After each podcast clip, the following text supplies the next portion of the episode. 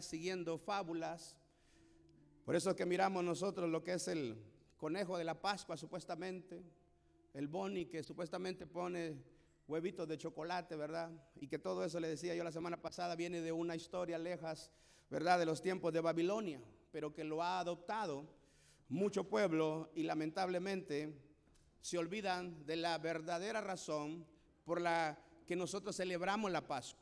La Pascua es un motivo de bendición, la Pascua es una victoria que Dios nos ha dado, la Pascua es el cumplimiento de profecías, ¿verdad? Que Dios habló a través de sus siervos para glorificar su nombre y traernos grande bendición a nosotros. Lamentablemente el mundo no conoce ello.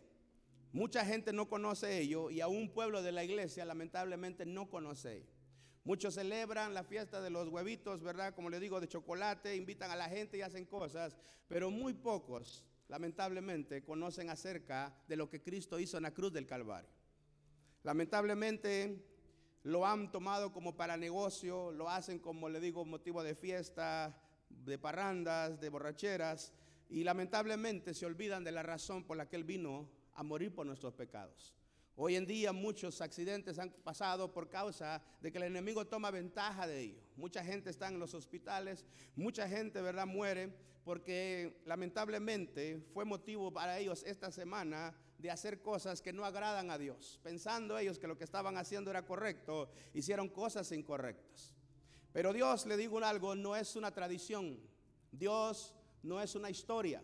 Dios no es una fábula. El Señor Jesucristo es verdad vino a morir por nosotros y pagó un precio grande en la cruz para que nosotros a través de él tuviéramos salvación.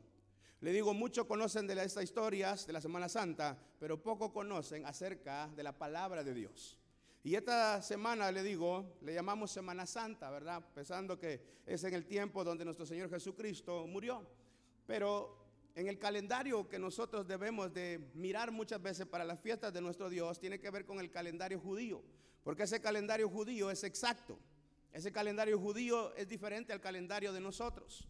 El calendario judío, por ejemplo, es el primer mes para ellos. Para nosotros estamos en qué mes ahorita es el tercero, casi el cuarto, ¿verdad? Pero para ellos es el primer mes.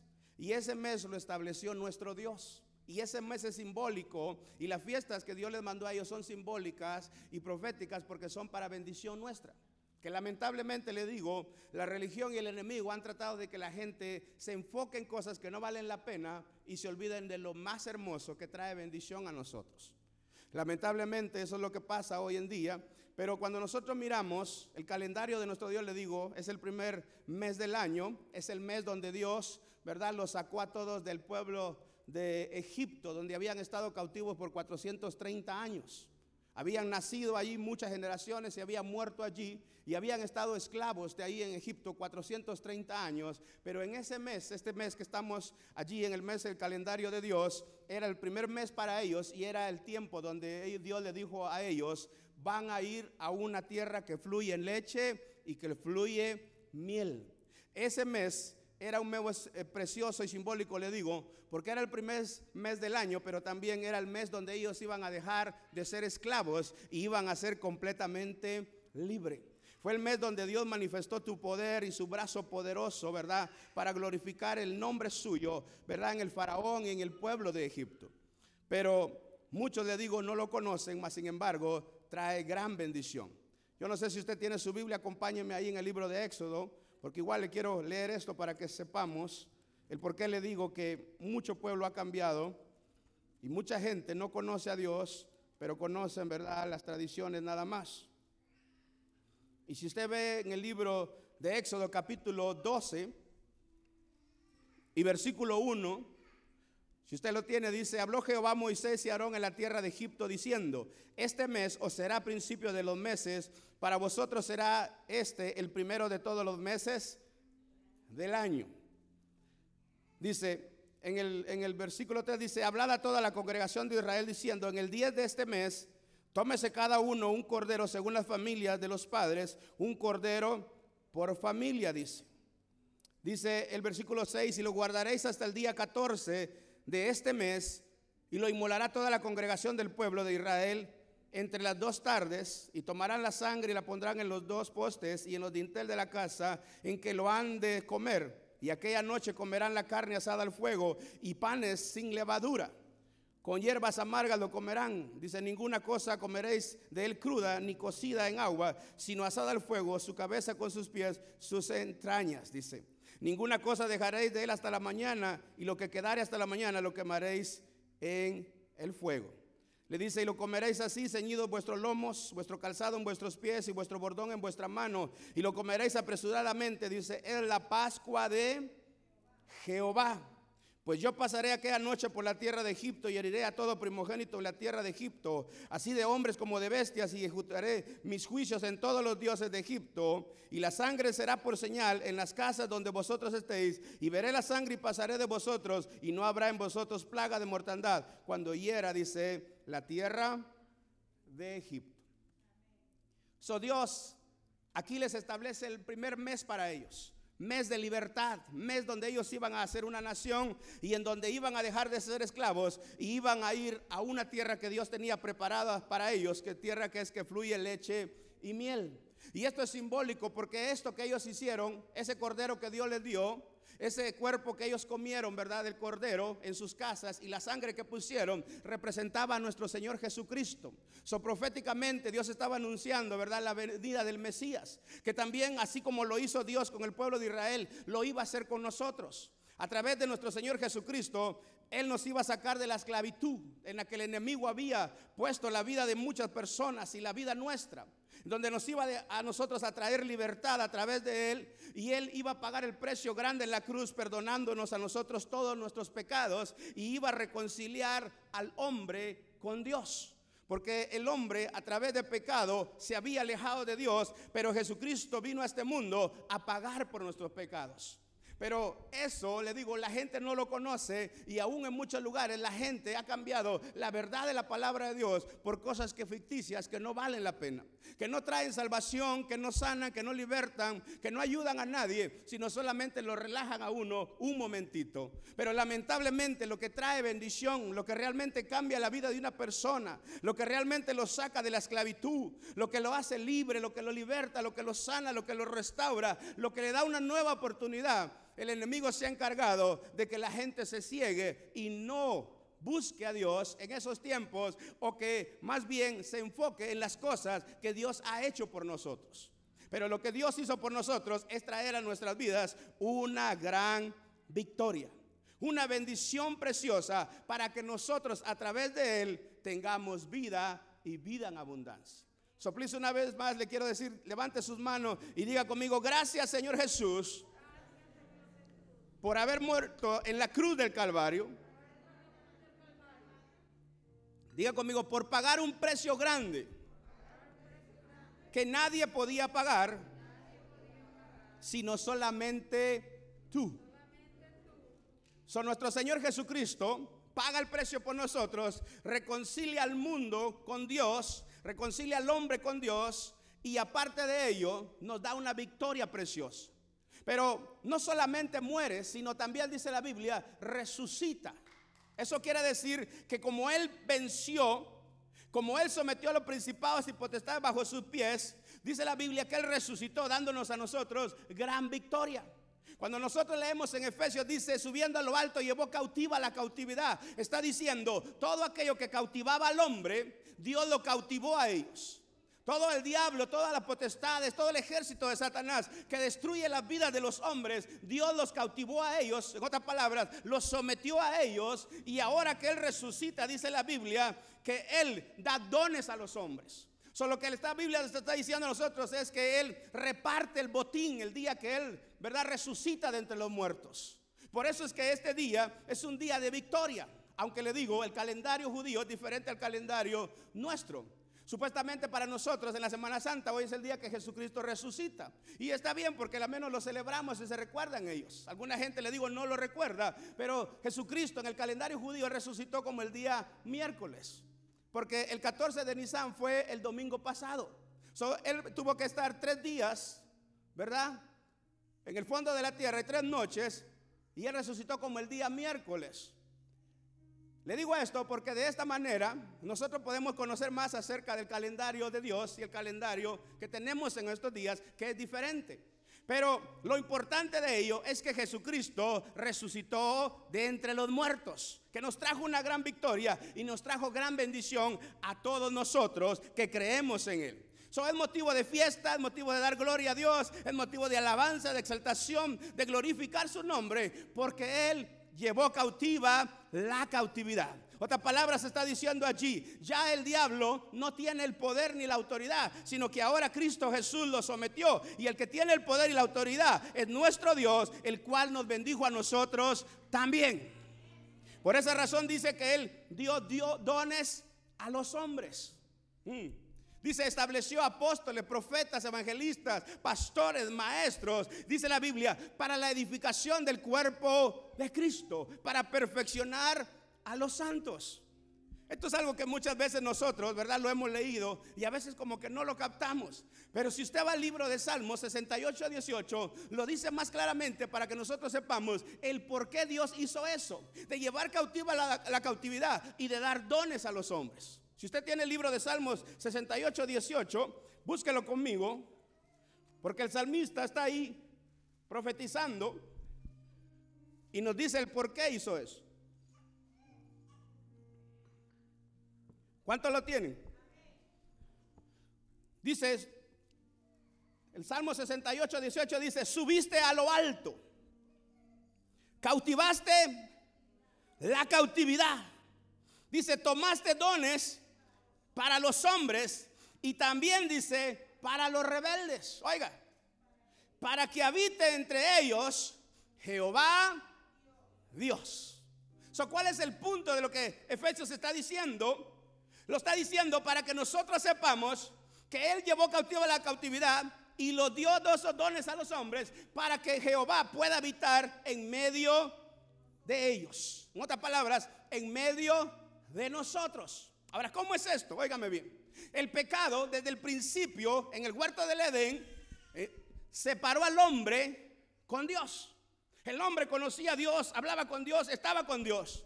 Pero por el pecado hubo una separación entre Dios y los hombres. La Biblia nos dice a nosotros, ¿verdad? En el libro de Corintios, ¿verdad? En el libro romano, perdón, que por cuanto todos pecados están destituidos de la gloria de Dios.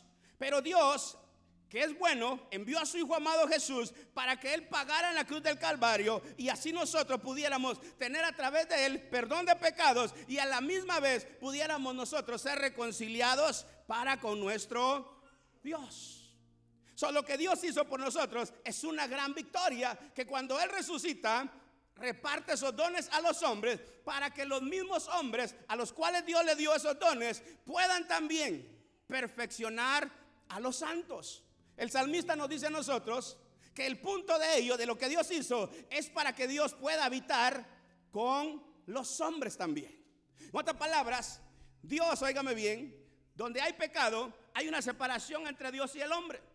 Pero a través de aquellos que iban a predicar la palabra, que iban a enseñar, que iban a glorificar su nombre, aquellos que iban a instruir a otros para que sus vidas fueran perfeccionadas, ellos iban a obtener la oportunidad de conocer el Evangelio de nuestro Señor Jesucristo.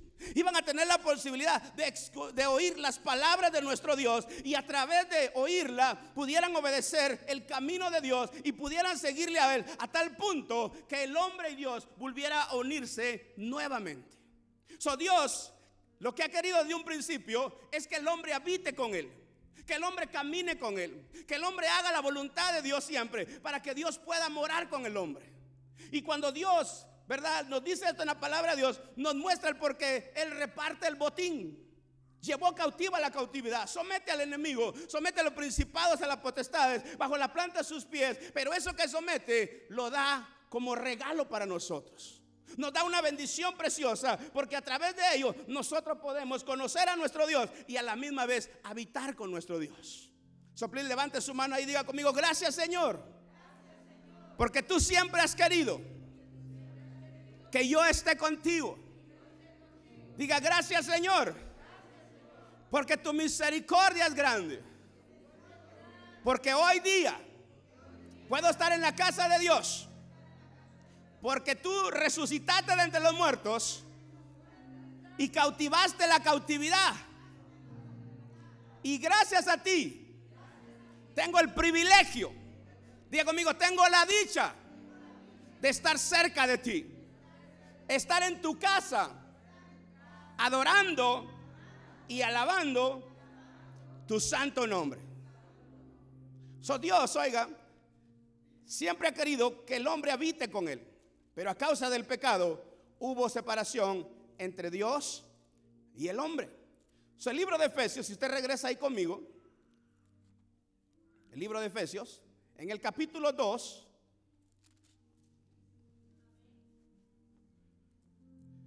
nos dice a nosotros lo que hizo también la resurrección de nuestro Señor Jesucristo.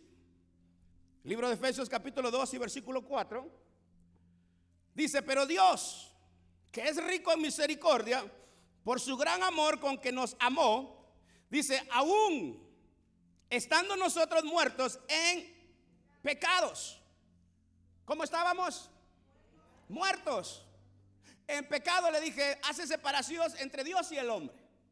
Dice, aún estando nosotros muertos en pecados, dice, nos dio vida juntamente con Cristo. Dice, por gracia sois salvos. Y juntamente con Él dice, nos, nos. A ver lo de aquí, ¿qué hizo? A ver lo de acá, ¿qué hizo? Nos resucitó y asimismo dice, nos hizo sentar en lugares celestiales con Cristo Jesús. Oiga bien esto. Pues. Jesucristo resucita de entre los muertos. Pero así como resucita, aquellos que creemos en Él, Él nos resucitó juntamente con Él, dice la Escritura. Y la Biblia nos dice a nosotros que a la vez que nos resucitó, nos estableció a nosotros también. Jesucristo, óigame bien, su posición, la cual dice ahí mismo, está sentado en lugares celestiales, esa es la posición donde Él está. Está por encima de todo principado, potestad. Está por encima del diablo, de todo nombre, señorío, de lo que se nombra en este siglo y en el venidero. Él es el que gobierna en todo. Pero a la misma vez que Él resucita, dice la Biblia, nos resucita a nosotros y nos establece junto con Él en los lugares celestiales. La Biblia entonces nos está diciendo a nosotros aquí que esa es la posición en la cual nosotros estamos en Cristo Jesús. Óigame, esta dice la Biblia, es la posición en la cual nosotros estamos en Cristo Jesús. Mm.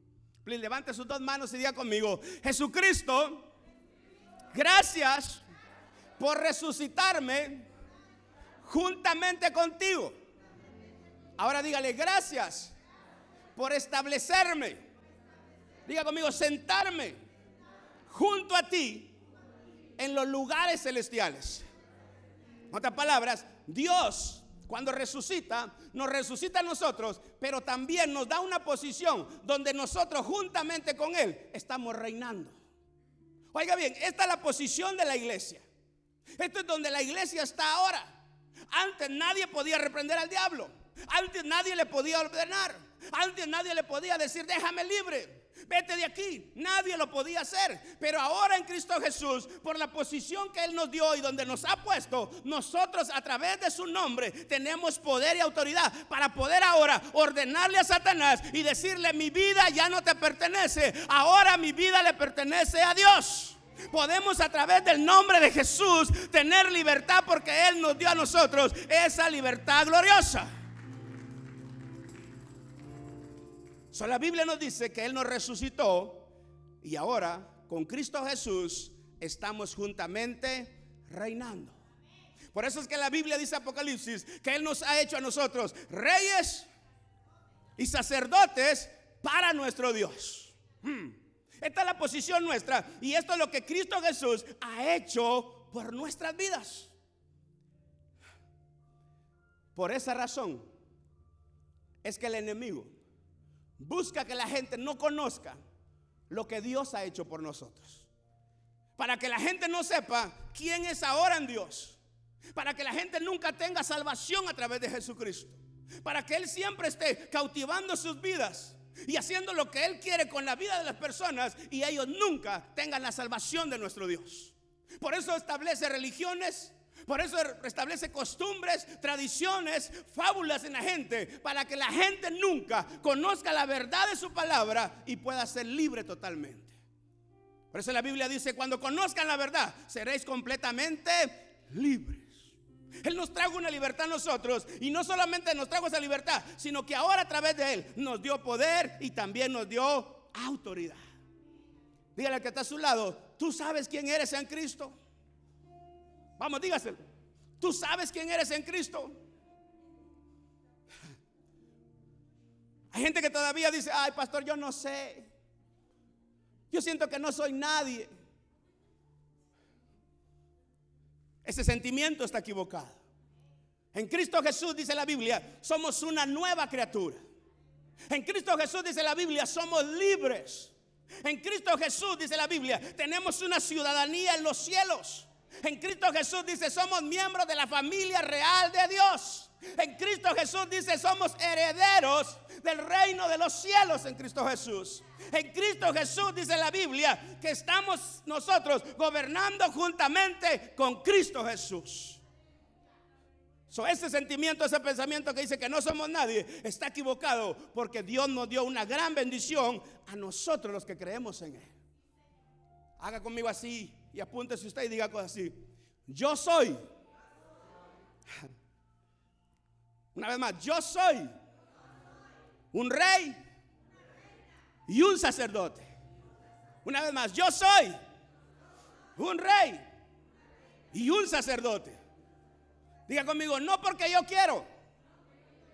Diga conmigo, sino porque Dios, más fuerte, sino porque Dios así lo quiere. Ahora diga conmigo, aunque la gente no me mire especial.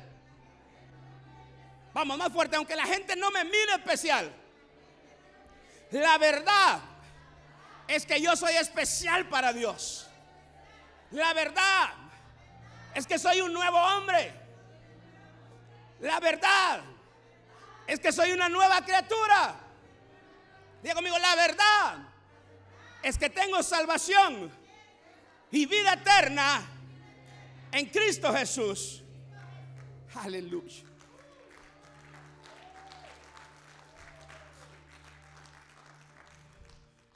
Libro de Corintios, Primera Corintios, por eso dice, si usted lo lee conmigo, porque lo voy a leer solamente para confirmarle. Libro de Primera Corintios capítulo 15 y 16. Capítulo 5 y versículo 16.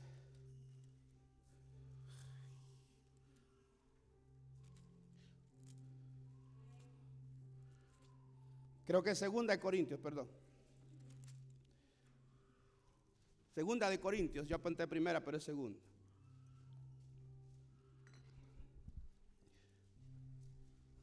¿Lo tiene? ¿Lo tiene? Dice, de modo.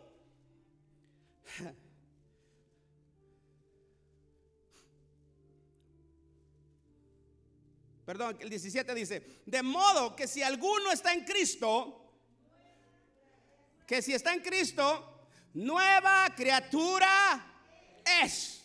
Las cosas viejas pasaron, he aquí todas son hechas nuevas. Levante otra vez su mano y diga, yo soy una nueva criatura. Dice el versículo 20. Así que somos, no seremos, somos. ¿Cuándo? Diga conmigo hoy. Diga conmigo. Dice, así que somos embajadores en nombre de Cristo como si Dios rogase por medio de nosotros, o rogamos en nombre de Cristo, reconciliados con Dios. Aleluya. Levante otra vez sus dos manos y diga conmigo, gracias Señor, porque soy un embajador tuyo, porque soy una nueva criatura, porque soy hijo de Dios. Diga conmigo, porque tengo herencia en el reino de los cielos, porque mi Padre es dueño del oro y de la plata. Y toda la gloria y toda la honra son solo para Él. So Dios, oiga, resucita de entre los muertos, lleva cautiva la cautividad y ahora da dones a los hombres, dice la Biblia en Efesios. Eso que Él hizo es para que Él pueda morar con nosotros. Para que el hombre tenga la oportunidad de caminar con Dios. Para que el hombre tenga la oportunidad de hablar con Dios cara a cara. Para que el hombre pueda vivir en medio donde Él está disfrutando su presencia. Y dice, estableció a estos hombres, dice, para perfeccionar a los santos. Para que conocieran el Evangelio de Jesucristo. Para que predicaran la palabra de nuestro Señor. Y a la misma vez pudieran obedecer a nuestro Dios para que Él pueda habitar con ellos. Este es el plan, este es el propósito, este es el por qué Dios dio esos dones a los hombres. So, él resucitó para traernos a nosotros grande bendición y enseñarnos a nosotros que ahora en Dios tenemos una nueva vida en Él. Por eso es que en Dios hay una nueva oportunidad. Por eso es que Dios es la salvación para todo hombre. Por eso es que Cristo Jesús es el que perdona todos nuestros pecados y nos da una vida nueva en Él resucitó de entre los muertos. Y nos sentó a nosotros juntamente con Él en lugares celestiales para que nosotros reinemos juntamente con Cristo. Por eso es que esa es la posición que tenemos. Cuando el enemigo ve a los hijos de Dios, él mira la posición que tiene. Cuando el enemigo lo mira a usted, él mira la posición que usted tiene ahora en Cristo Jesús. Anteriormente Él podía oprimir su vida. Él podía destruir su vida cuando usted todavía no había recibido a Cristo, cuando no había tomado su salvación. Él podía hacer con usted lo que quería, esclavizarlo en los vicios, llevarlo a que sea una vida de concupiscencias y que usted, a través de que hiciera lo que Él quisiera, lo esclavizara a usted, lo cautivara a usted, destruyera su vida, su familia, sus hijos, destruyera su matrimonio, destruyera toda su vida cuando usted no obedeciera a nuestro Dios. Es por eso que mucha gente a veces mata y después dice, ¿qué hice? Mucha gente comete grandes errores y después dice, ¿qué hice? El enemigo muchas veces hace con ellos lo que él quiere. Pero a través de nuestro Dios, de lo que Él hizo por nosotros, de su resurrección, nos da esos dones y establece hombres para que nos prediquen la palabra, para que nos enseñen el Evangelio, para que nos enseñen las palabras de nuestro Dios y nos dirijan por el camino de vida, para que cada uno de nosotros pueda tomar la decisión de obedecer la palabra y vivir de acuerdo a la voluntad de nuestro Rey. Por eso es que si usted va conmigo al libro de Romanos, capítulo 10,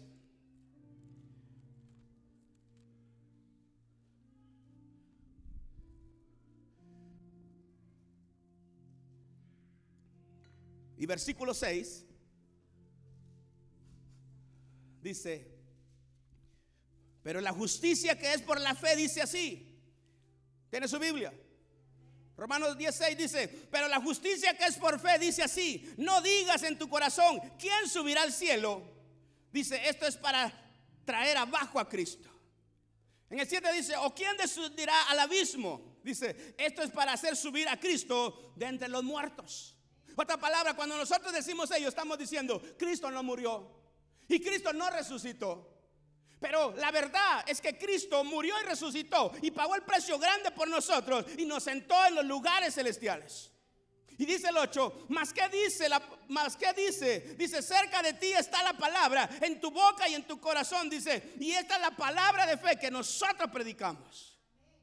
Dice, subió a lo alto, dio dones a los hombros, estableció apóstoles, profetas, evangelistas, maestros, pastores, para perfeccionar. Y aquí dice, cerca de ti está la palabra. Esta es la palabra de fe que predicamos. Dice el 9, que si confesares con tu boca que Jesús es el Señor y creyeres en tu corazón que Dios levantó de los muertos, dice, serás salvo. Porque con el corazón se cree para justicia, dice, pero con la boca se confiesa para salvación. Mm. Esta es la palabra que hoy predicamos. ¿Por qué? Porque anunciamos las buenas nuevas y predicamos el Evangelio para que la gente conozca a nuestro Dios. Para que venga salvación y el hombre pueda reconciliarse con Dios y Dios pueda unirse al hombre para que el pecado no haga la separación entre ellos, sino la misericordia de Dios al enviar a su Hijo amado Jesucristo a morir por nuestros pecados. Una unión entre Dios y el hombre. Es por eso que cuando Jesucristo resucita, ¿verdad? Dice la Biblia, toda potestad, dice. En Mateo dice, me es dada en el cielo y en la tierra. Y luego dice él, por tanto vayan y hagan discípulos, dice, a todas las naciones. Y les dice después, enséñenles lo que yo les enseñé a ustedes. ¿Por qué razón? Porque ahora ellos iban a ir y iban no solamente a llevar las buenas nuevas, sino que iban a formar a los hombres. Los iban a hacer para que fueran a la imagen de Dios, a la semejanza de Dios, en una manera donde ellos tuvieran las mismas actitudes, el mismo comportamiento, el mismo lenguaje, la misma manera del hombre perfecto Jesucristo que vino a este mundo. Para que usted y yo cada día pudiéramos a través de las escrituras tener la oportunidad de parecernos cada vez más a nuestro Señor Jesucristo. O sea, a un hijo de Dios. Y de esa manera iba a ir ganando terreno porque el reino de Dios, el Evangelio de nuestro Señor Jesucristo, se iba a ir expandiendo cada vez más y más y más y más. Yo me acuerdo, oigan, que antes de conocer a Cristo, decía dentro de mí, quisiera tener otra vida. Quisiera ser diferente. Quisiera ser otra persona. Quisiera amar a mis hijos, quisiera amar a mi esposa. Quisiera tratarlos bien. Muchas veces hubiera querido besarlos y abrazarlos. Pero por la manera que yo era, no lo podía hacer. Pero cuando vine a Cristo, todo eso lo rompió totalmente. Muchas cosas que me hacían hacer lo que hacía, Dios las cortó totalmente, porque en el momento en que el Evangelio vino a mi vida, Él me liberó, me sanó, me restauró y me dio una nueva vida para que hoy pueda glorificarlo en el nombre de Jesús. Por eso es que en Cristo Jesús hay una nueva oportunidad. Solo que Él hace, oiga, lo hace por nosotros. Lo que Él hace al resucitar es para que nosotros en Él ahora tengamos una nueva vida y nos guiemos ya no por lo que queremos, sino por la palabra de Dios. Diga conmigo, Señor, abre mis ojos, abre mis oídos y pon tu palabra, dígale, en mi corazón. Dice el libro de Colosenses, capítulo 3,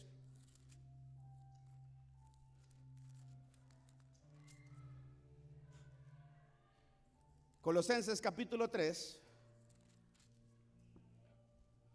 y versículo 1. Este versículo es para la iglesia. Este es para usted y para mí. ¿Cuánto lo tienen? Colosenses capítulo 3 y versículo 1 dice, si pues habéis resucitado con Cristo, ¿cuántos creen en Jesús? ¿Cuántos creen que Él murió y pagó por nuestras culpas? ¿Cuántos creen que Él resucitó? Aleluya. Oiga, dice, si puedes haber resucitado con Cristo, dice, buscar las cosas de arriba donde está Cristo sentado a la diestra de Dios. ¿Sabe por qué lo dice? Porque hasta este día mucha gente no se da cuenta que en Cristo Jesús hemos resucitado con Él. Otras palabras, la vida eterna no va a empezar el día que muramos. La vida eterna en Cristo Jesús empieza aquí en la tierra ahora que estamos acá. La vida eterna no la vamos a vivir allá, la vamos a vivir aquí. Y todo aquel que cree en Jesús, dice la Biblia, habéis sido resucitado con Cristo. Ahora dice, los que han resucitado con Cristo, dice, buscad las cosas de arriba, donde Cristo está sentado a la diestra de Dios.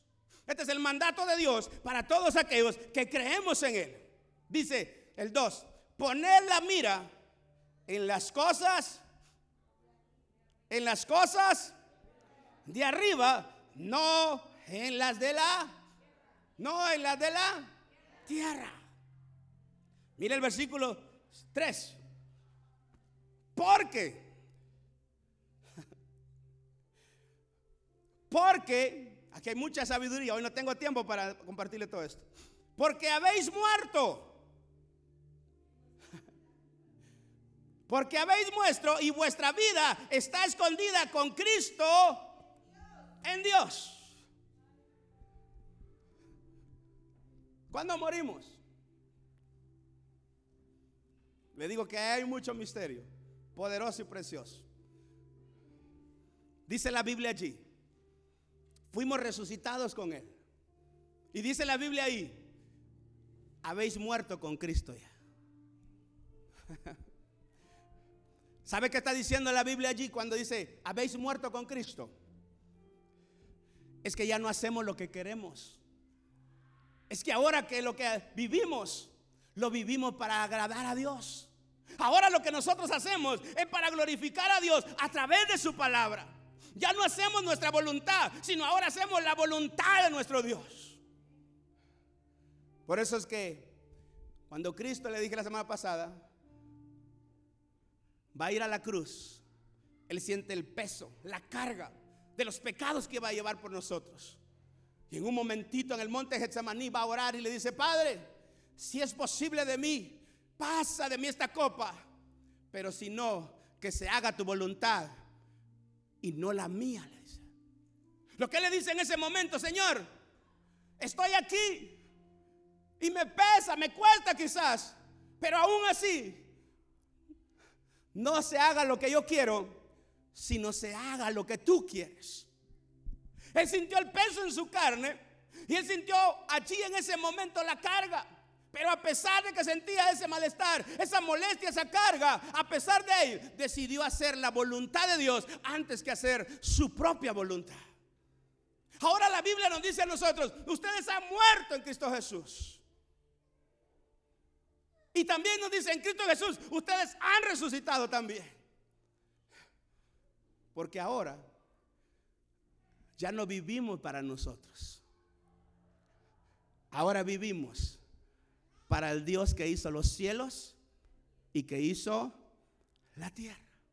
Please, levante sus dos manos y diga conmigo, en Cristo Jesús, yo he sido resucitado.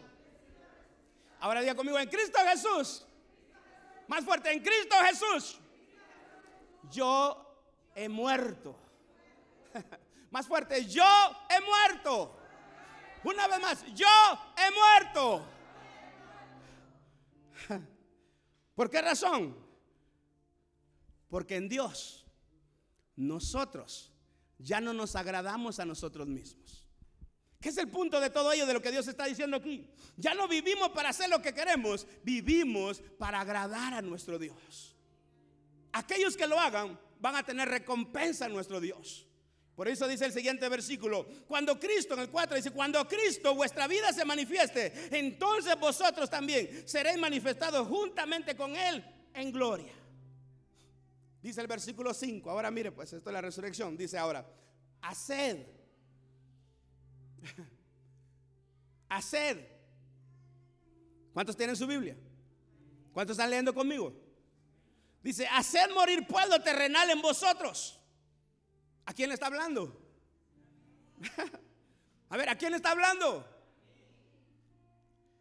Dice, haced morir pueblo terrenal en vosotros, fornicación, impureza, pasiones desordenadas, malos deseos y avaricia, que es idolatría.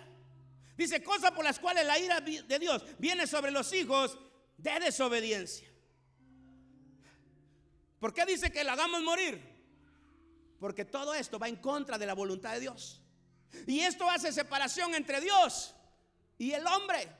Y lo dice para la iglesia, para que sepamos que en Dios nosotros ya no hacemos lo que queremos, porque hemos muerto a esta vida y hemos resucitado con Cristo, pero para hacer la voluntad de nuestro Dios.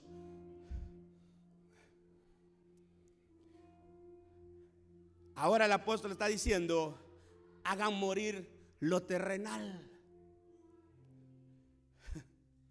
Dice, si habéis resucitado con Cristo, En el capítulo 3 y versículo 1 de Colosenses dice, poned nuestra mira en las cosas de arriba y busquen, dice, las cosas de arriba.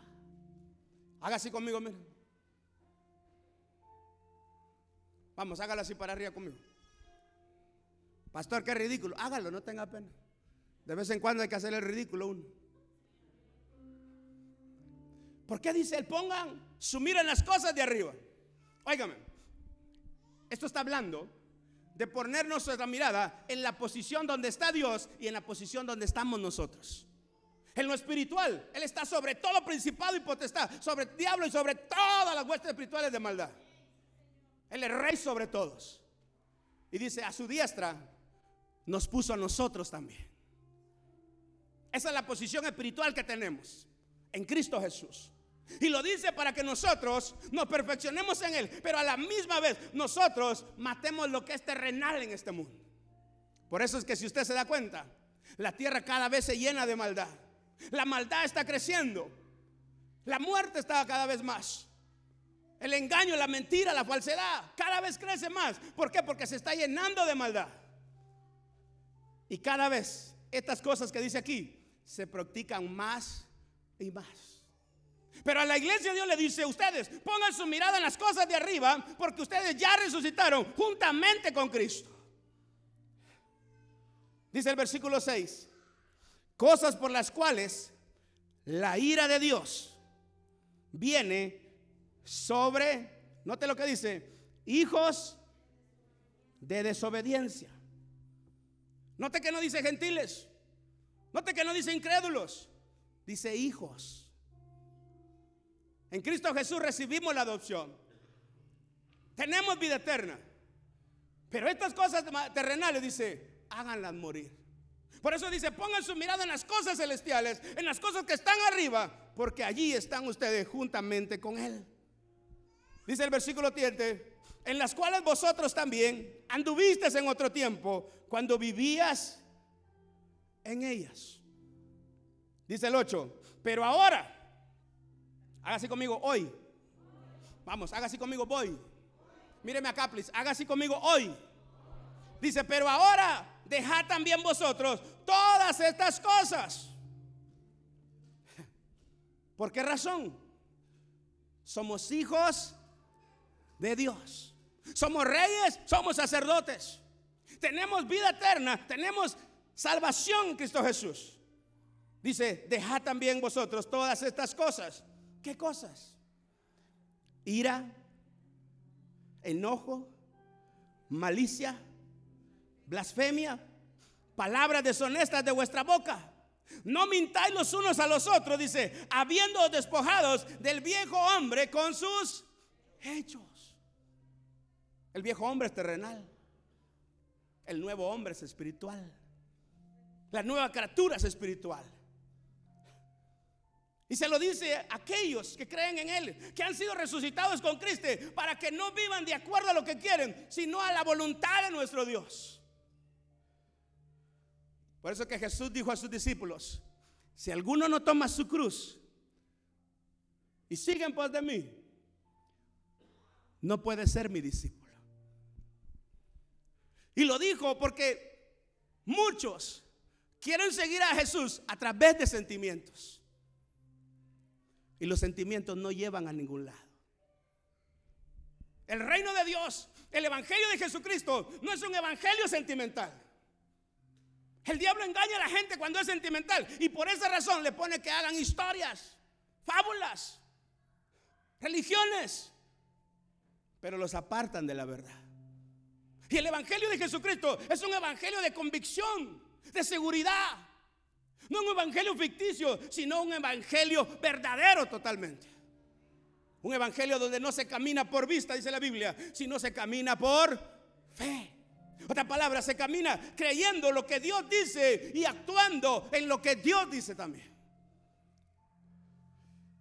Dice él allí,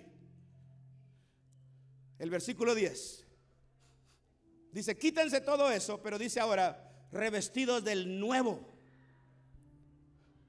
el cual conforme a la imagen de lo que lo creó, se va renovando hasta el conocimiento pleno, donde no hay griego ni judío, circuncisión ni incircuncisión, bárbaro ni escita, siervo o libre, sino que Cristo es el todo y en todos. Please vuelva a levantar sus dos manos y diga conmigo, Señor, yo soy una nueva criatura. Diga conmigo, yo soy un nuevo hombre. Ahora diga conmigo, ayúdame a despojar todo lo terrenal. Diga conmigo, ayúdame a despojarme del viejo hombre. Mire lo que está diciendo la Biblia, aquí aclarándolo. Dice lo terrenal son las cosas que van en contra de la voluntad de Dios. Pero en nosotros también dice, quítense lo que está interno, que no es del cielo, sino es de la tierra, que no tiene que ver con el nuevo hombre, sino con el viejo hombre.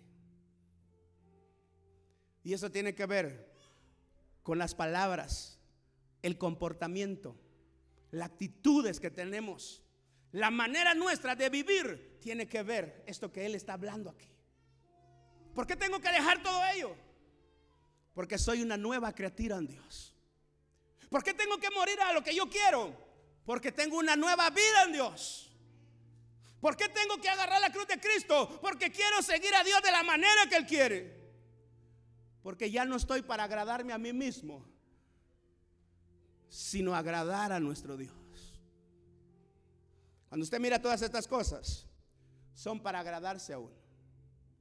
Cuando usted mira a una gente con ira, Lo único que está satisfaciendo es su propia carne. Cuando usted mira gente fornicando, impureza, pasiones desordenadas, haciendo un montón de cosas, solamente está viendo su carne haciendo todo ello. Y es por eso que el viejo hombre es manipulado fácilmente por Satanás. Por eso es que el diablo toca los sentimientos y las emociones de la gente.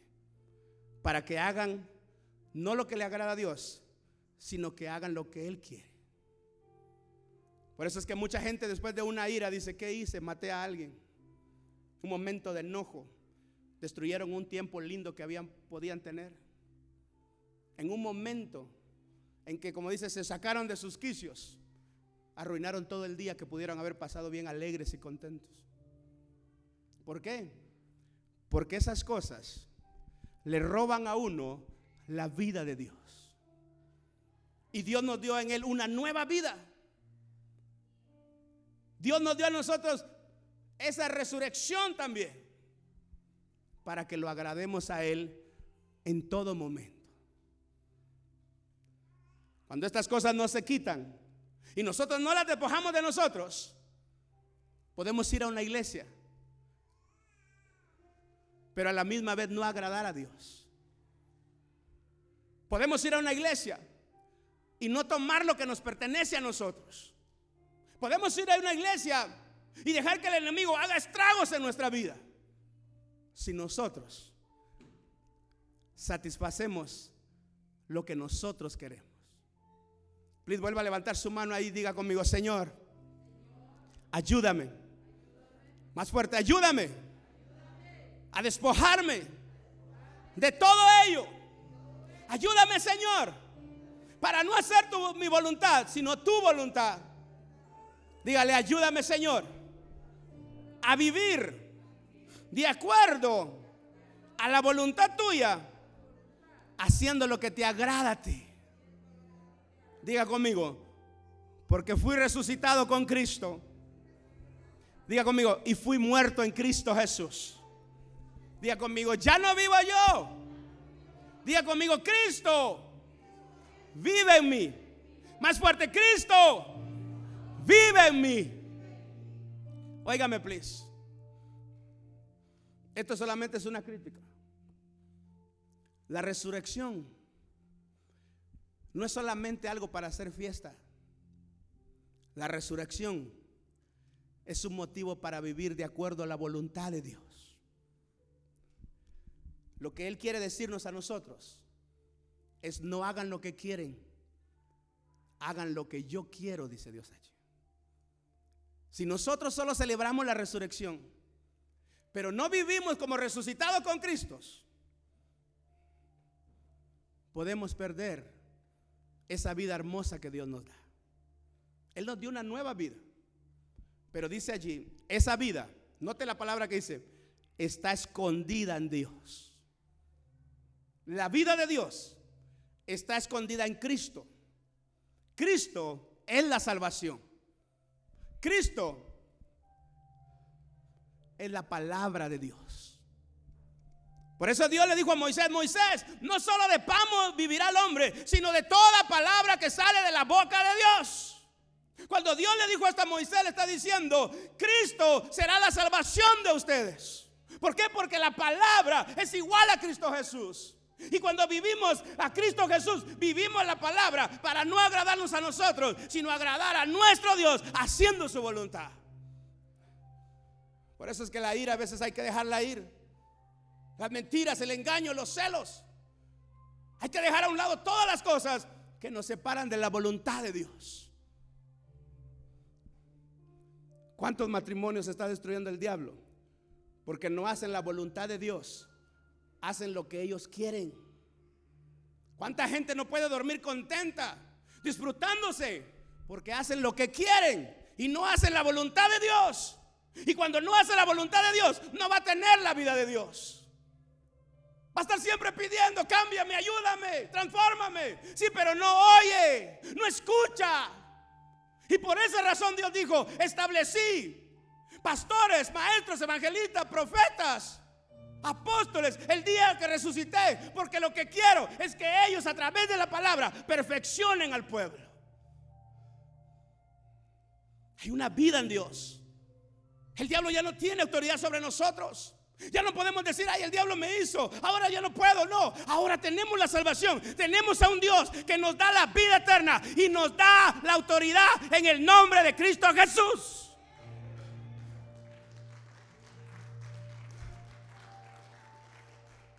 Y la razón por la que la Biblia nos comparte esto es para que nosotros sepamos quiénes somos hoy en nuestro Dios. No quiere éramos mañana. Lo que éramos mañana, lo que éramos anteriormente, tal vez era algo que no agradaba a Dios. La cosa es hoy. Hoy. Por esa razón le digo una cosa, a mí no me gusta hablar del pasado. El pasado quedó atrás, Cristo lo perdonó en la cruz del Calvario. Dice que todos los pecados los echó al fondo del mar. Yo no tengo que vivir en el pasado. Yo vivo en lo que hoy Dios ha hecho en la vida mía. Por eso es que ni siquiera es bueno recordarlo sacar los trapitos al sol, recordarle a la gente lo que ha hecho, porque Dios si nos perdonó, no tenemos nosotros el derecho de estar reclamándole a la gente lo de antes. Hoy somos una nueva criatura en nuestro Dios. Las cosas viejas pasaron, dice. He aquí todas son hechas nuevas. Si Dios nos perdonó a nosotros cosas mayores, ¿por qué no vamos a perdonar las cosas menores nosotros? Levante su mano y diga conmigo, una nueva vida en Dios. Diga conmigo, un nuevo hombre. Diga conmigo, una nueva persona. Diga conmigo, un rey. Un sacerdote. Diga conmigo, uno que agrade a Dios. Que glorifique a Dios. Que haga la voluntad del Todopoderoso. Ahora diga conmigo y hágase así, mire. Apúntese aquí así, mire. Y diga conmigo, esto es para mí hoy. Una vez más, esto es para mí hoy. Es una pregunta. ¿Cuántos han resucitado con Cristo? A ver, levante la mano. Así, porque le dije que esto no es de sentimiento, esto es convicción. ¿Soy salvo o no soy salvo? ¿Soy hijo de Dios o no soy hijo de Dios? ¿Soy nueva criatura o no soy nueva criatura? El Evangelio es de convicción. Si resucitamos con Cristo, esto que está diciendo aquí es para nosotros. Otras palabras, si hay algo de esto en nosotros, quítese, lo está diciendo. Note la palabra que él dice. El versículo 8 dice, pero ahora dejad también vosotros. No es si queremos, Dice, déjenlo. ¿Sabe por qué dice déjenlo? Algunos me están viendo así, mire. Mírenme acá, please. ¿Sabe por qué dice déjenlo? Porque hoy no es el diablo. Hoy es usted. Si no lo quiere dejar es porque no quiere. Hoy en Cristo Jesús que lo resucitó, usted sí lo puede hacer.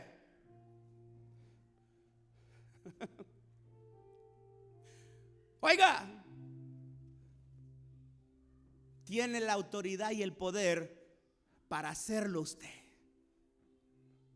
Antes usted podía decir, no sé por qué hago esto, no me gusta lo que hago, quisiera ser diferente, ya no quisiera comportarme así, quisiera tener otra actitud, ay, pero no puedo. Eso era antes. Pero ahora en Dios con la autoridad que tiene, yo puedo hacerlo porque me dio autoridad y poder. En otras palabras, yo le puedo decir, te vas de mí, te vas de mí, me sueltas porque ya no te pertenezco. Soy una nueva criatura en Dios. Antes el diablo destruía su casa. Hacía lo que quería con su familia, con su matrimonio, con sus cónyuges. Usted no podía decir nada, pero ahora tiene autoridad y poder para decirle, diablo, mi familia no te pertenece, mi casa es de Dios. Te vas, te vas, te vas en el nombre de Jesús. Antes usted podía ponerse a llorar. Ay, ¿por qué me pasa esto? Mi marido me dio, mi mujer me trata mal. ¡Ah! Pero hoy, diablo, este hombre que estás utilizando, esta mujer que estás utilizando para hacerme la vida de cuadritos, Dios la va a usar para glorificar tu nombre. Tú no vas a hacer lo que quiera con ella. Esta mujer y este hombre le pertenecen a Dios y ahora los vas a soltar y voy a interceder y voy a pelear y me voy a presentar delante de Dios pidiéndole justicia porque Él me va a hacer justicia a mí. Oye, no podemos quejarnos de que no podemos. Por eso es que dice la Biblia llevando a lo alto, llevó cautiva la cautividad. Efesios dice capítulo 2, y lo que él hizo, se lo dio por cabeza a la iglesia. Lo que él está diciendo, la autoridad que él tomó, se la dio a la iglesia. ¿Sabe por qué nos manda a vivir de acuerdo a la voluntad de Dios? Porque en la única área en que el enemigo gana ventaja a nosotros es cuando no hacemos la palabra de Dios, ponerla en práctica en nuestra vida. Si vivimos en pecado, ¿cómo vamos a reprender a las tinieblas si el pecado es tinieblas? Si hablamos, nos comportamos, vivimos en tinieblas, ¿cómo vamos a reprender a las tinieblas? Por eso le digo, podemos ir a una iglesia y nunca aprovechar la vida de Dios. Podemos ir a la iglesia y el diablo destruyendo nuestras vidas. Por eso es que Jesús siempre decía al final, el que tenga oído para oír, oiga. ¿Por qué? Porque aquí en la palabra Dios nos da su mensaje para traernos a nosotros salvación a través de nuestro Señor Jesucristo. Aquí escucha, aquí le predican el mensaje, aquí le dan la palabra para decirle a usted cuál es la solución a la situación que usted está pasando.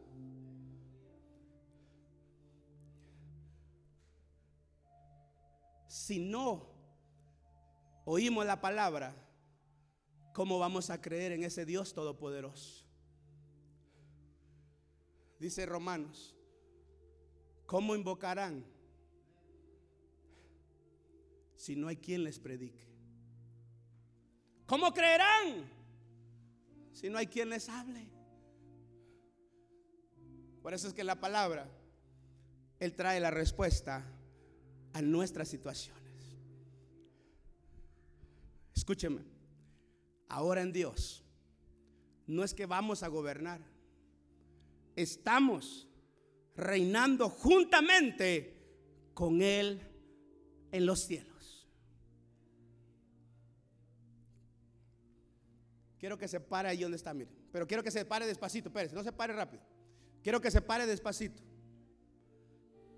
en una forma donde lo posicionan a uno.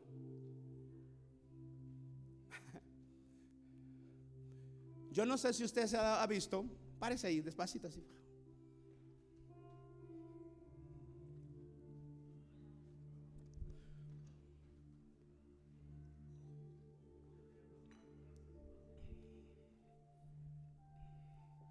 Yo no sé si usted ha ido alguna vez a alguna graduación de doctores o licenciados.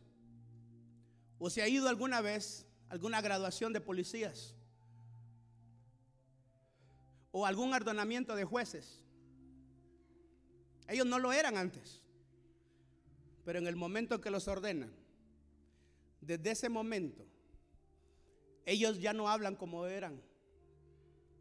Ahora hablan con autoridad. El juez no puede decir, yo no sé, yo vine del pueblo, esto. Pues, Ahora es juez. No si quiere, lo es porque lo establecieron. La gente no se va a someter si quiere. Por eso está la policía, que es el poder para someterlos a la fuerza. Eso mismo hizo Dios con nosotros. En el momento que nos estableció, ya no es por sentimientos, es por una convicción de quiénes somos nosotros ahora en nuestro Dios. Somos reyes, somos sacerdotes, somos embajadores de Cristo. Somos especiales delante de nuestro Dios. Tenemos poder y autoridad en el nombre de Jesús. Les vuelvo a levantar ahí sus dos manos. Las dos.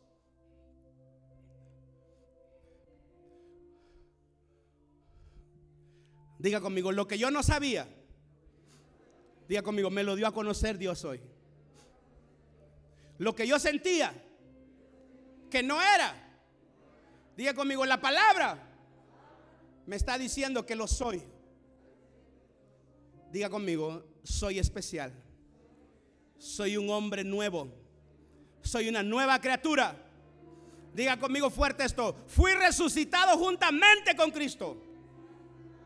Y ahora ya no estoy para hacer mi voluntad, sino la voluntad de Dios. Ahora diga conmigo, no me tengo que dejar que el enemigo haga lo que quiera conmigo. Diga conmigo, ahora yo no puedo ser esclavo. Diga conmigo del pecado Diga conmigo de la concupiscencia. Diga conmigo de la maldad. Porque Cristo Jesús pagó para que yo fuera libre. Diga conmigo, y debo de vivir como una persona libre en Cristo Jesús. Por eso es que ahora su adoración, mi adoración, exalta el nombre de Dios. Usted puede sentir, ah, yo siento que, que no canto bien. Yo siento que, que yo no puedo, ni sé los coritos. Yo siento que no sé las alabanzas. Ah, yo, yo siento que yo, yo, yo no puedo adorar a Dios. La verdad es que en Dios, ahora nos presentamos delante de Él para adorarle, para alabarle, no por sentimientos, sino por convicción de lo que Él hizo por nosotros en la cruz del Calvario.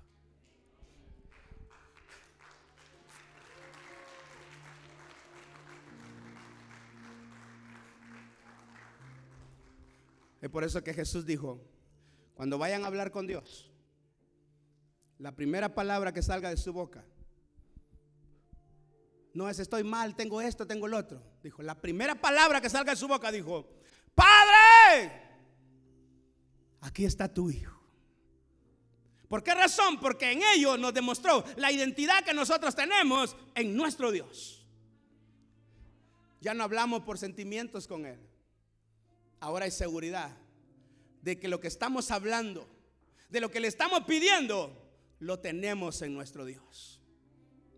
Por eso es que hoy si creemos la palabra y la tomamos en nuestro corazón, dice Dios, si tienen fe como un granito de mostaza, Ustedes ahora que fueron autorizados por Dios, que fueron resucitados con Cristo, tienen autoridad para ordenarle que se mueva y eso que ustedes se ordenen se tiene que mover. No sentimientos. es convicción de nuestro Dios. Ahora diga conmigo, hasta hoy el enemigo sacó ventaja de mí. Vamos más fuerte, hasta hoy el enemigo sacó ventaja de mí. Óigame, please, quiero que lo diga más fuerte. Cuando hay un tiempo de hablar fuerte, tiene que hablar fuerte. Cuando hay un tiempo que tiene que callarse, cállese. Pero este momento no es para que se calle, este es un momento para que abra su boca. Muchas veces abrimos en la casa la boca nada más. Cállate, idiota. Abra la hora para tomar lo que le pertenece. Diga conmigo, hasta ahora el enemigo tomó ventaja de mí. Hasta ahora él sacó ventaja de mí. Pero Dios me dio autoridad, me dio poder, me resucitó con Cristo para que yo haga su voluntad. Y diga conmigo, el cielo, el cielo es el trono de mi Dios. Diga conmigo, Él está reinando. Y juntamente con Él estoy reinando Dios. Diga conmigo, tengo autoridad, tengo poder en el nombre de Jesús. Más fuerte, tengo autoridad. Tengo poder en el nombre de Jesús. Óigame, please. Y esto me lo digo porque me lo trae ahorita el Espíritu de Dios. A veces cuando nosotros hablamos así, por causa de lo que hemos hecho, muchas veces nos trae culpa y pena y vergüenza. Pero acuérdese lo que le digo hoy. Cristo Jesús dice la Biblia, su sangre nos limpia de todo pecado. Cuando usted cree en Él, toma ventaja de la sangre. Todos nosotros sin Él somos pecadores, pero con Él y su misericordia tenemos perdón de pecados. Aún cuando usted esa culpa, usted le tiene que decir, yo fui perdonado. Y si me he equivocado, vuelvo a pedirle perdón porque la Biblia dice que todo aquel que confiesa sus pecados y se arrepiente, Dios lo perdona. En el momento que usted toma esa palabra, trae seguridad de lo que usted va a hacer en Dios. El enemigo gana ventaja solamente en aquellos que no conocen la palabra. Pero conociendo la palabra, él ya no gana ventaja en nosotros. Ahora quiero que ahí donde está en su banca, se mueva de un lado para otro. No importa si hay algo ahí, muévase allí con él así. Muévase de un lugar a otro lugar. Usted que me está viendo en casa, hágalo también. En el país que esté, donde usted me esté viendo, hágalo también. Muévase ahí en casa.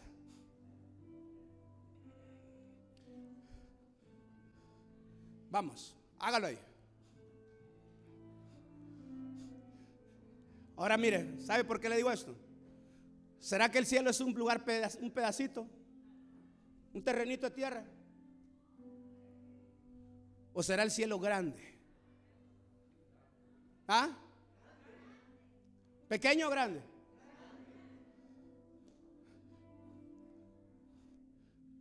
Óigame bien, pues. ¿Puede ser su casa un lugar celestial? ¿Ah? ¿Por causa de quién es este? ¿Por causa de quién es que ese lugar es celestial? Diga conmigo. De aquellos que hemos creído en Cristo Jesús. En otras palabras, cuando usted entra a su casa, entró un hijo de Dios que es peregrino aquí en la tierra. que vive aquí en la tierra, pero a la misma vez está sentado juntamente con Cristo en los lugares celestiales.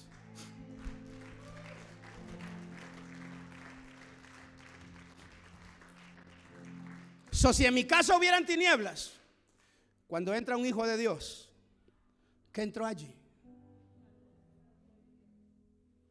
¿Ah? Diga conmigo, un hijo de Dios. Diga conmigo, uno que es luz del mundo. Diga conmigo, uno que es sal de la tierra. Diga conmigo, uno que tiene autoridad y tiene poder. So, si entro a mi casa y lo primero que me da miedo, ¿qué es lo que hace un hijo de Dios? Ay, qué miedo. Llamen al pastor que venga aquí a orar por la casa. ¿O será que usted puede agarrar y decir, todo lo que no es de Dios, en este momentito, por el poder y la autoridad en el nombre de Jesús, se me va totalmente de aquí? Todo lo que me quiera perturbar los sueños, dañar a mis hijos, todo lo que les cause temor, ansiedad, todo lo que los esté apartando de Dios y le esté robando lo que es de ellos. Ahora mismo tomo autoridad en el nombre de Jesús y todo lo que es mío lo peleo ahora mismo. Óigame. O tiene que llegar el pastor a hacer, la pastora para hacerlo. ¿Quiénes son los hijos de Dios? Hágase conmigo. ¿Quiénes tienen autoridad? Yo. ¿Quiénes están sentados con Cristo? Yo. ¿Quiénes son los que deciden que en su casa sea el cielo o sea el infierno? ¿Mm? Es que usted no conoce a mi marido, pastor. Es que usted no conoce a mi esposa, pastor. ¿Podemos hacer que las cosas cambien? Le digo una vez más, solo gana ventaja en las cosas que usted no conoce en Dios. Pero las cosas que usted conoce en Dios son las que usted le puede sacar provecho a ello. ¿Será que en mi casa se tiene que oír música que adore al diablo o música que adore a Dios? ¿Qué música debe haber allí? ¿Celestial o infernal? ¿Ah? ¿Será que solo la iglesia es el lugar para adorar? ¿O también a mi casa debe ser un lugar para adorar?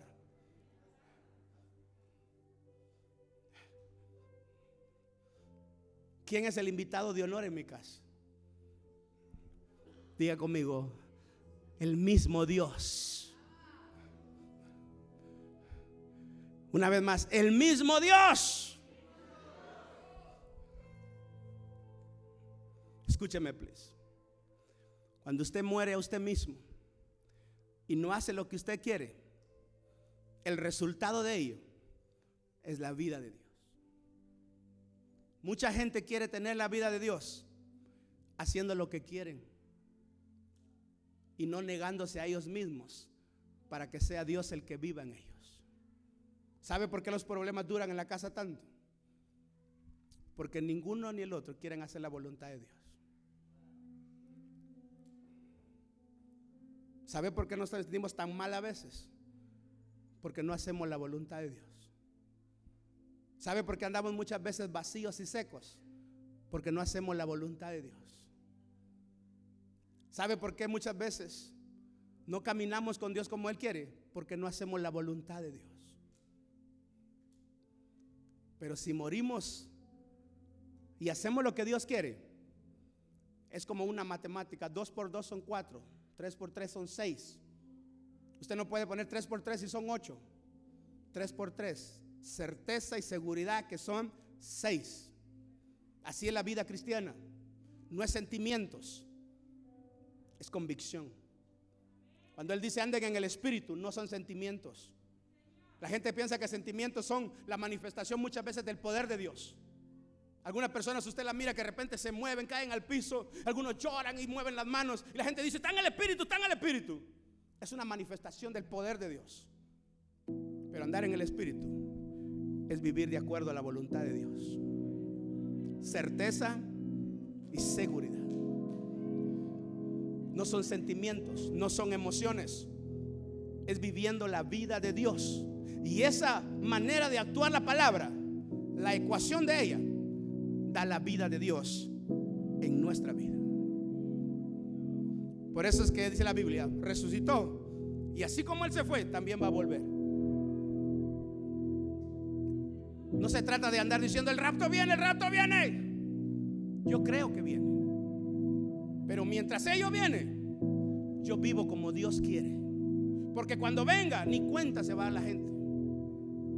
Solamente la iglesia de Dios va a ser tomada totalmente. Por eso nos manda a vivir de acuerdo a la voluntad de Dios. Y aun si la muerte llegara, solamente es un cambio. Pero no es condenación, sino es vida eterna. Please, levanta sus dos manos. Hoy en esta noche hay un Dios que prometió y dijo, el que me confiese delante de los hombres, yo también lo confesaré delante de mi Padre.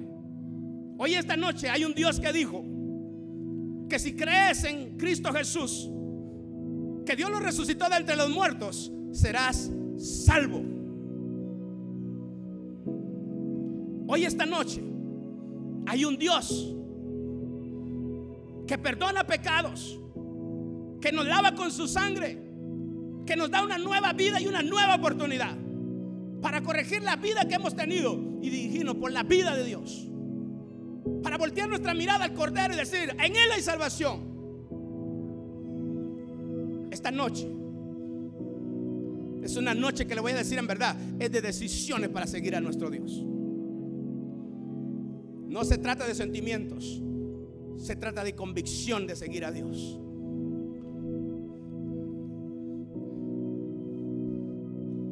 Y hoy, esta noche, créame, algunos van a tener que salirle de una vez más de su lugar.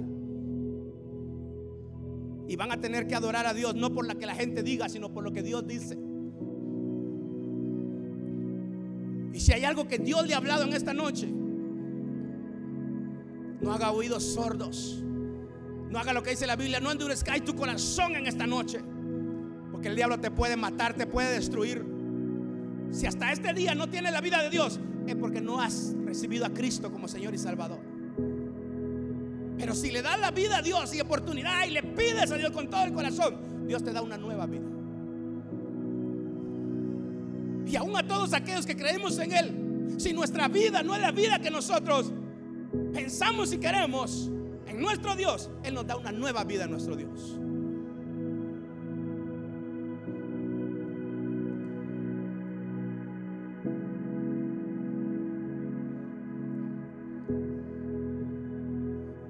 Eso lo adoramos con convicción. Por eso le cantamos, Santo, Santo, Santo. Por eso cada canto es para glorificarle a Él por lo que ha hecho por nosotros. Por eso es que todo aquel que le pide a Dios, recibe de nuestro Dios. Por eso es que todo aquel que busca de Dios, encuentra de nuestro Dios. Por eso es que todo aquel que llama, Dios le abre.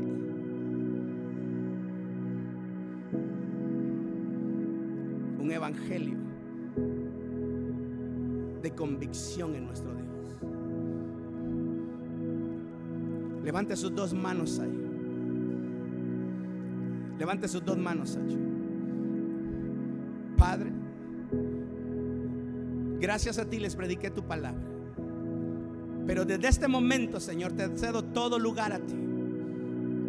Glorifícate en aquellos, Señor, que en esta noche toman en convicción lo que tú has escrito en tu palabra. Glorifícate en gran manera, Señor. Levántalo, restauralo, dale vida. Fortalece su espíritu y llénalo de tu presencia santa. Noche, Señor, ellos puedan recibir esa llenura de tu Espíritu Santo. Ese bautismo de tu Espíritu Santo, incluso esa gracia viniendo a sus vidas en convicción y en fe para la gloria de tu nombre.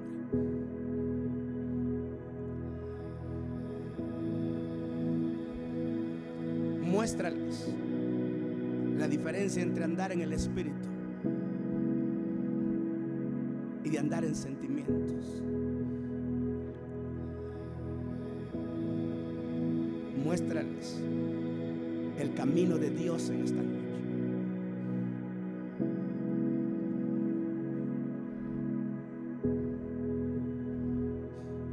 Cuando usted adore, adórelo con todo su corazón. Y lo que le vaya a hablar, tenga por seguro que lo está escuchando en esta noche. Y lo que le vaya a pedir, tenga por seguro que lo va a recibir en esta noche.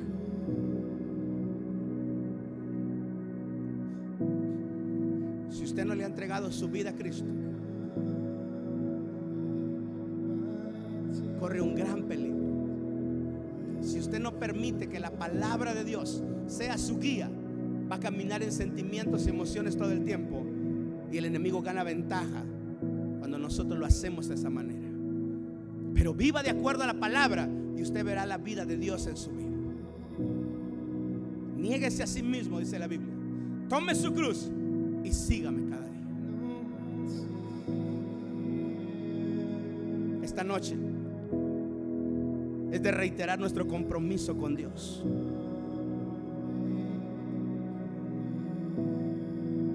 Ya no lo adoramos solo un día, solo una semana. Es todo el tiempo. Cada día dando gloria a nuestro Dios. Aleluya. Aleluya.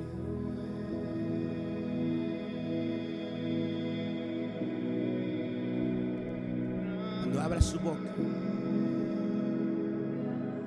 ábrala con convicción.